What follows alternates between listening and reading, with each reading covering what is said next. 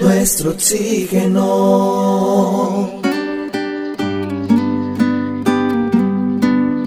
Con nuestros sentidos podemos disfrutar del canto de las aves, también de su vuelo, observarlas cómo se deslizan en el aire.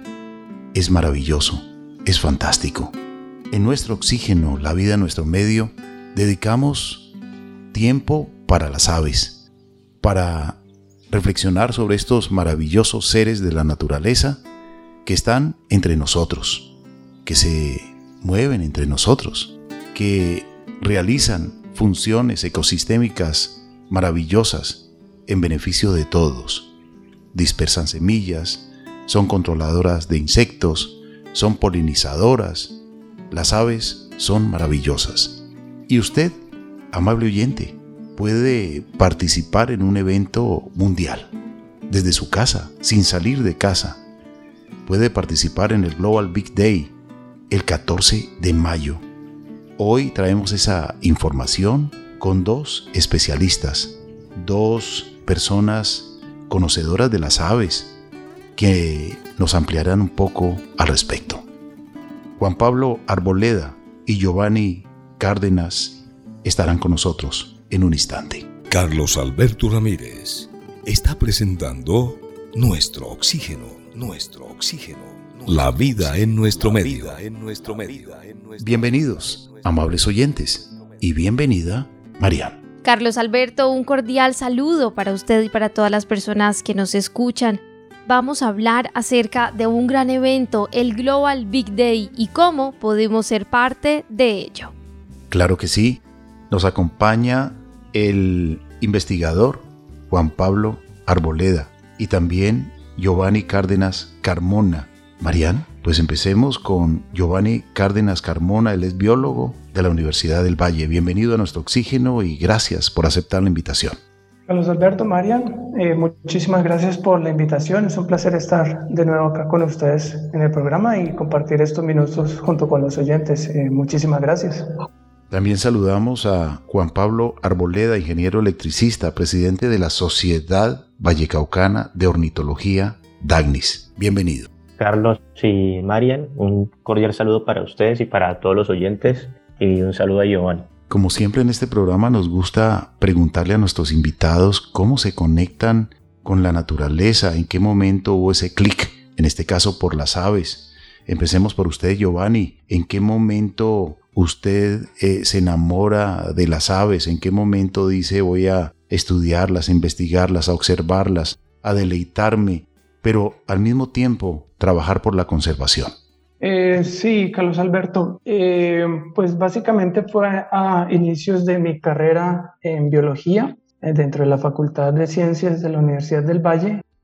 ya adentrado un poco en unos semestres empecé a ver cursos eh, de ornitología particularmente y hacer nuestras prácticas en campo. Entonces, eh, realmente es allí en ese momento en donde mm, tengo pues esa afinidad con ese grupo biológico y a partir de ahí es donde decido que eh, pues el resto de mis estudios y mi carrera se va a centrar dentro de los grupos de las aves, la ornitología.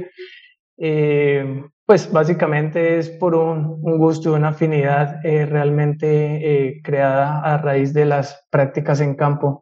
Eh, pues ya tuve una mayor experiencia de poderlas distinguir, de poderlas identificar, poderlas observar y detallar pues todas sus características, saber un poco más de cada uno de los grupos que conforman este, este grupo tan amplio de, de biodiversidad que tenemos aquí en el Valle del Cauca y por supuesto en Colombia.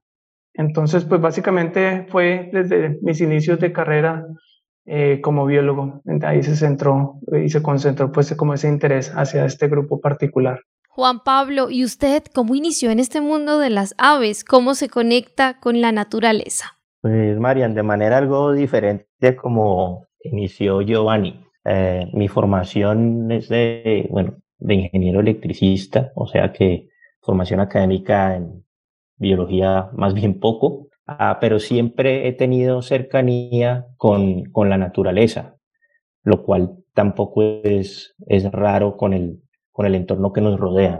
Básicamente, mi familia ha tenido una finca desde hace muchos años, desde hace 40, 50 años, y, entonces las aves siempre estaban ahí.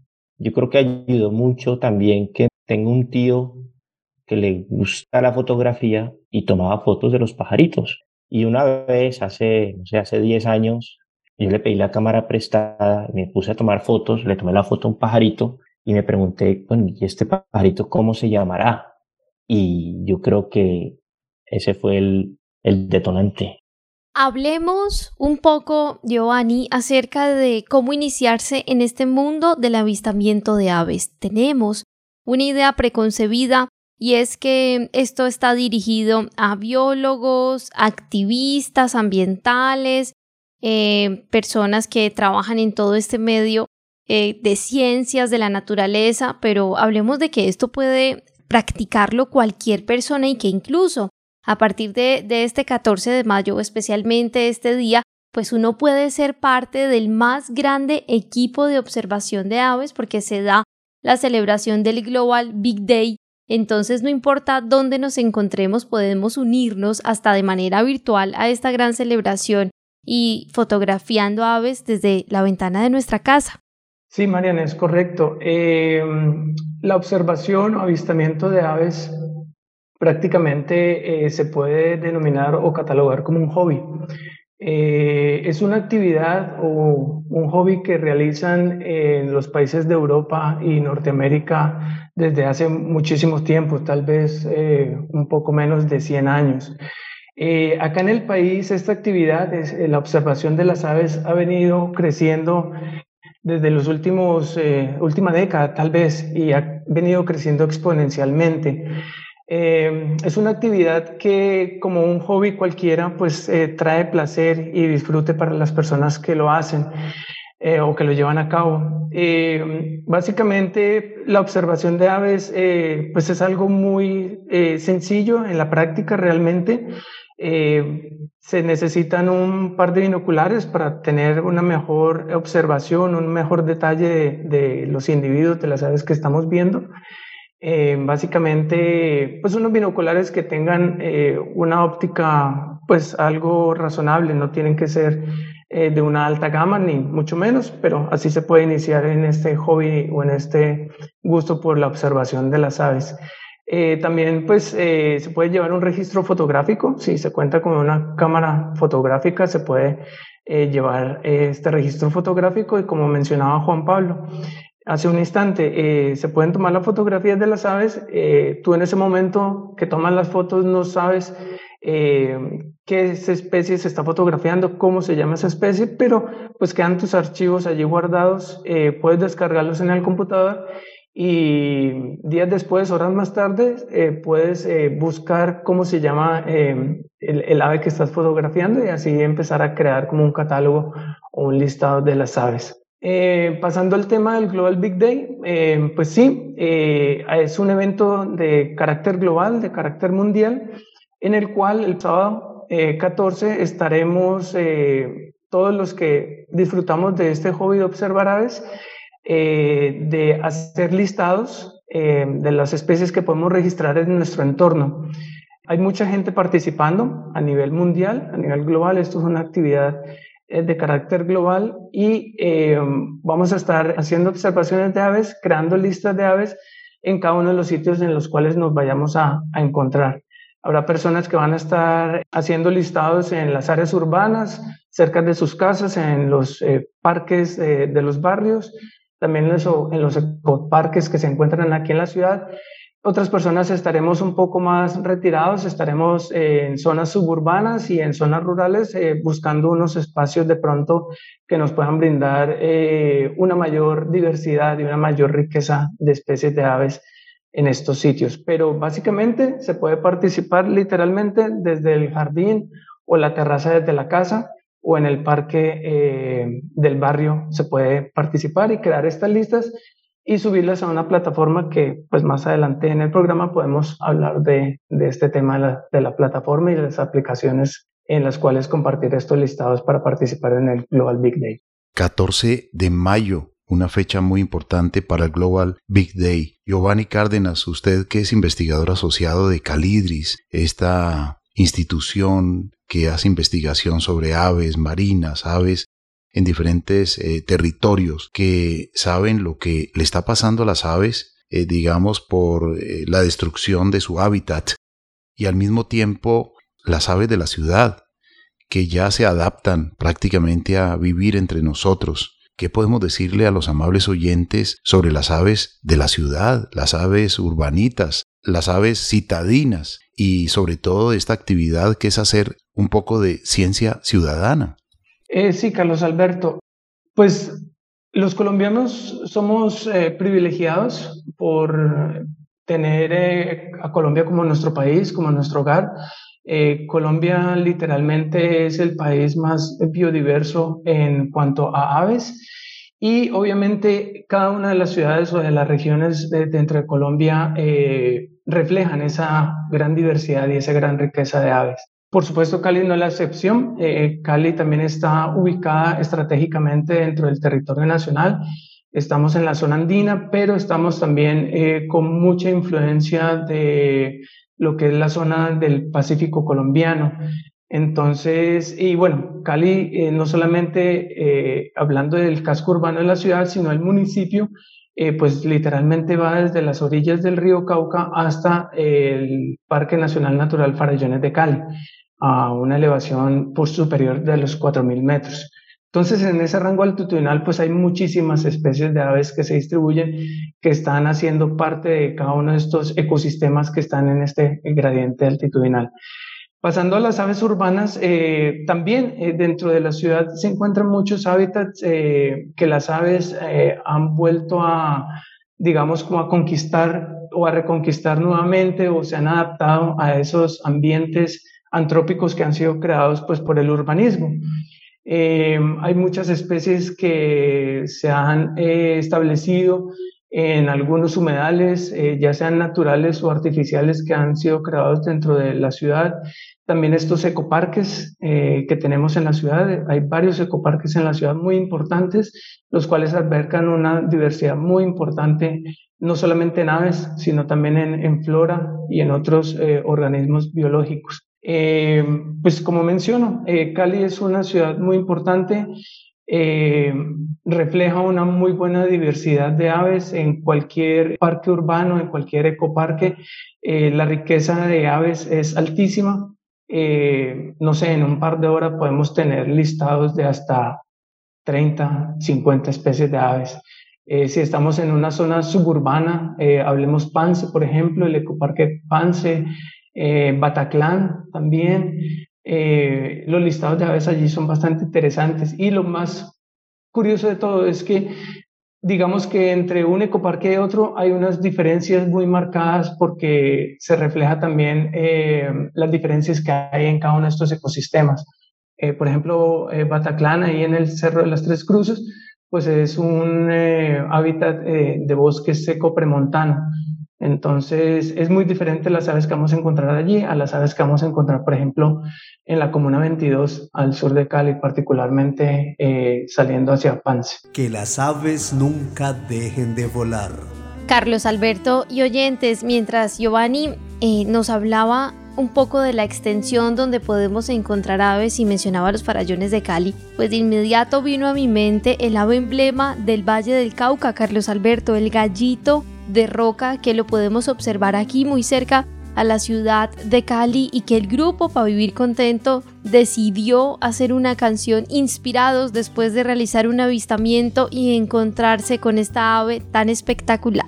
¿Han escuchado ustedes la canción Gallito de Roca, Juan Pablo? No, no he tenido el gusto. Giovanni. No, señor, tampoco, no he tenido el placer. Bueno, entonces escuchemos la canción Gallito de Roca que es el ave emblema del departamento del Valle del Cauca.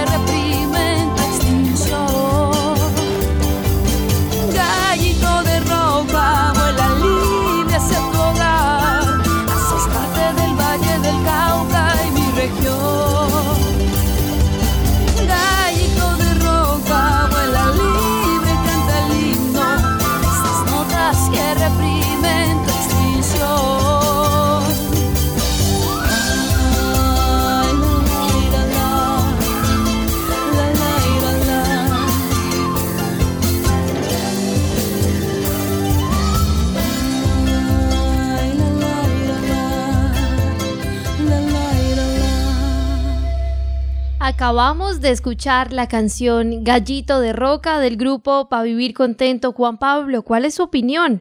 Muy bonita la canción, describe perfectamente a nuestro ave emblema y particularmente me gustó mucho que al menos al inicio de la canción se, se alcance a escuchar el canto del gallito de roca, que es una belleza y bueno, aprovecho para invitarlos a ustedes y a los oyentes a buscar el, Boletín Dagnis 2 en la red, donde el gallito de roca es, es protagonista. El boletín Dagnis es un, es un boletín de la Sociedad Vallecaucana de Ornitología, es interactivo, gratis, está lleno de fotos, videos, cantos y enlaces a páginas muy interesantes. Y aquí va un pequeño spoiler. En el editorial del boletín 2 aparece la foto del gallito de, de roca, está su canto y y una breve historia acerca del gallito. El gallito de roca, a pesar de que su nombre lleva gallito de roca, pues no es de roca, es un ave frágil como el cristal, como dice esta canción. Y como usted bien lo decía, está el canto del gallito de roca al comienzo de ella. Es un canto característico, él es muy enamorado, él danza eh, para enamorar la hembra. Hablemos un poquitico, Giovanni, de, de, del gallito de roca, porque ustedes son muy conocedores Ustedes son muy investigadores, son muy observadores y, podemos conocer un poco muchas especies que tienen comportamientos diferentes. Por ejemplo, los loros tienen una pareja para toda la vida, pero en el caso del gallito de roca, pues no es así. Eh, sí, Carlos Alberto, es totalmente cierto. Em, sí, es el emblema del departamento del Valle, se distribuye eh, particularmente hacia la cordillera occidental eh, pues es una especie bastante vistosa. El macho es de un color rojo brillante, contrastando contra las plumas de las alas que son también de un negro intenso. Eh, se encuentra muy asociado a los eh, bosques de niebla que tenemos acá en la cordillera occidental. Y pues su nombre viene básicamente es porque construye los nidos en las peñas, en las rocas que están eh, bordeando las quebradas o los ríos que bajan desde la cordillera. Eh, es un ave que está, digamos, catalogada en un bajo riesgo de eh, extinción en las categorías de conservación que se manejan internacionalmente. pero pues fue bastante afectada hace varios años, hace varias décadas, eh, pues por el tráfico ilegal de especies. Era una especie bastante apreciada o cotizada para tener en cautiverio, pues por sus colores brillantes y, y contrastantes. Pero sí, es una especie eh, bastante bonita. Eh, ya eh, afortunadamente pues no se siguen cazando tanto y se pueden observar muy, muy bien y muy fácil en, en toda esta zona, aquí en, cerca de Cali, subiendo hacia, hacia Pance, hacia Pueblo Pance, hacia Pichindé, Peñas Blancas y también hacia sectores de la zona alta de, de Jamundí. También hay bastantes registros por esta zona. Giovanni, ¿cómo podemos lograr eh, buenas fotografías, digamos, para subir también a las plataformas algunas que nosotros queramos compartir? ¿Tiene usted algún tip para fotografiar aves? Marian, eh, realmente no me considero un buen fotógrafo. Eh, realmente me he dedicado más como a la observación de las aves, ya que pues lo exige mi, mi trabajo, mi profesión. Entonces, eh, realmente me he enfocado más como a, llevar estos registros, a hacer censos y eso. Eh, quisiera entonces de esta manera eh, transferirle la pregunta a Juan Pablo. Sé que él toma buenas fotos y tiene buen manejo de la cámara. Entonces, tal vez Juan Pablo nos pueda dar algunas recomendaciones en cuanto a las fotografías. Gracias por el cumplido, Giovanni. Yo más que el fotógrafo, pues sí, digamos que soy buen registrador, por llamarlo de alguna manera. Em, yo ando con una ah, cámara Bridge, em, es, no es una cámara profesional, pero es muy, muy adecuada para, para hacer avistamiento de aves, porque es ligera, eh, es pequeña y tiene un gran aumento. Y por el orden de 400, 500 dólares se consiguió una muy buena cámara de este tipo. Uh, quizás la, las dos claves es que sea uh, bridge y con un buen zoom. Existe también, aquí habría que hablar de, modos de pajareo, ¿no? Porque tenemos pajareros que son fotógrafos y realizan sus observaciones, mmm, entre comillas, de modo bastante estacionario, es decir, que te pones enfrente de un comedero con una cámara profesional, con un lente muy grande y hacen fotos espectaculares, ¿sí?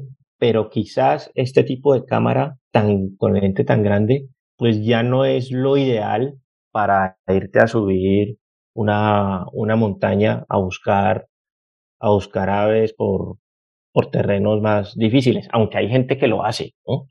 y tiene hasta un trípode para el lente, porque a veces es muy largo el lente, un N500 por ejemplo, o un 70-650, lentes muy potentes que dan una óptica bellísima, un acercamiento espectacular sin que el ave se dé cuenta, porque ellas siguen en libertad y el fotógrafo captura esa maravillosa figura, su plumaje, sus colores, su belleza, su inocencia, su tranquilidad. Respeto por el ave. Eh, por ejemplo, cuando hay nidos, hay que tener en cuenta intentar perturbar lo menos posible a, las aves. Y bueno, esto en general diría que cumplimos eh, bastante con eso, porque los fotógrafos de aves y naturaleza eh, tienen también una gran sensibilidad pues, por el bienestar de las aves y, cumplen con esto de no, de no molestar a, a los pajaritos en el nido. Hay gente que carga con, con trípodes que, que pesan, pues, no sé, cinco veces lo que pesa mi cámara. Eso sin contar el, la cámara y el, y el lente que, pesan bastante y bueno, eso tiene, tiene mucho, mucho mérito.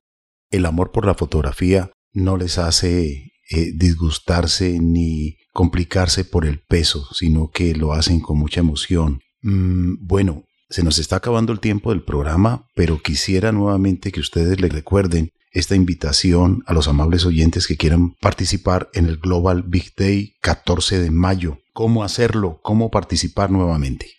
Carlos Alberto, sí, eh, la invitación está abierta a todas las personas eh, que disfrutan del, avistamiento, de la observación de las aves, eh, del pajareo, para que se unan a esta actividad. es una actividad, digamos que de manera individual o en grupos pequeños, pero a su vez en este día importante, en este Global Big Day, pues se hace de manera eh, comunidad eh, de pajareros a nivel nacional, a nivel departamental.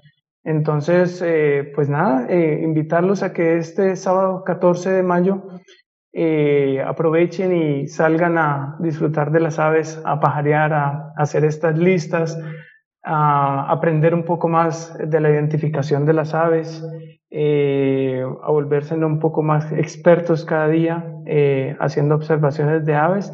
Y pues que este sea un bonito ejercicio para eh, incrementar ese gusto y ese hobby por la observación de las aves y hacer partícipes. Y bueno, como mencionaba Juan Pablo, lo importante es hacer una buena identificación de cada una de las aves, y como dicen nuestros numerales o los numerales, eh, los hashtags que están para la actividad, pues eh, cada ave cuenta, cada lista subida a la plataforma de IBIR cuenta.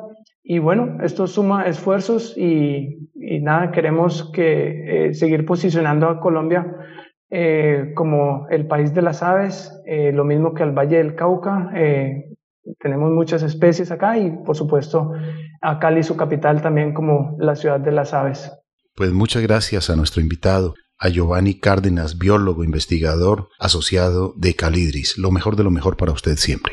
Muchísimas gracias, eh, Carlos Alberto y Miren, muy amables. También a usted, Juan Pablo Arboleda, doctor en Ingeniería Industrial y presidente de la Sociedad Vallecaucana de Ornitología. Muchas, muchas gracias y su Sociedad Vallecaucana de Ornitología tiene el nombre de un ave, Dagnis. Sí, Carlos Alberto. Es un género de ave eh, que se llama Dagnis y en concreto ah, la especie es la Dagnis venusta.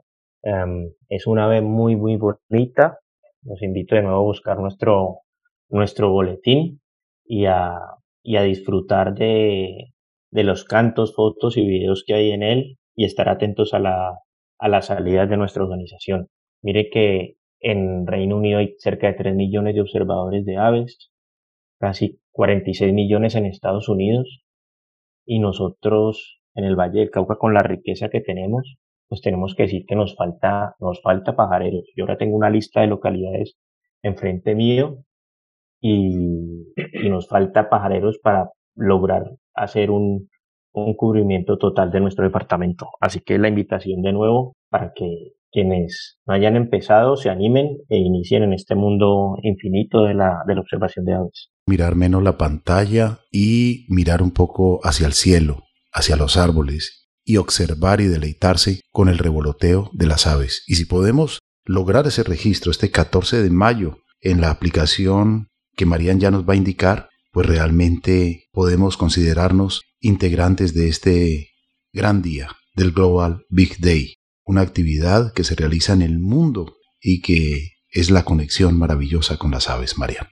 Así es, Carlos Alberto, y qué interesante porque todos podemos ser parte de este gran evento y subir nuestros registros a la plataforma eBird. Le agradecemos a Giovanni Cárdenas Carmona y Juan Pablo Arboleda. Gracias por acompañarnos en este programa. Cada ave cuenta en este Global Big Day. Participar el 14 de mayo en el Global Big Day es gratis. Y gratis es fabricar alegría también, observando las aves, su emoción, su canto, su belleza, su vuelo. Dejémoslas vivir en libertad, no las dañemos a la naturaleza, encerrando el nido, enjaulando el vuelo, enjaulando el canto. Tangara, tangara, tangara. Sin visas pasaporte cruzas el planeta como una nación.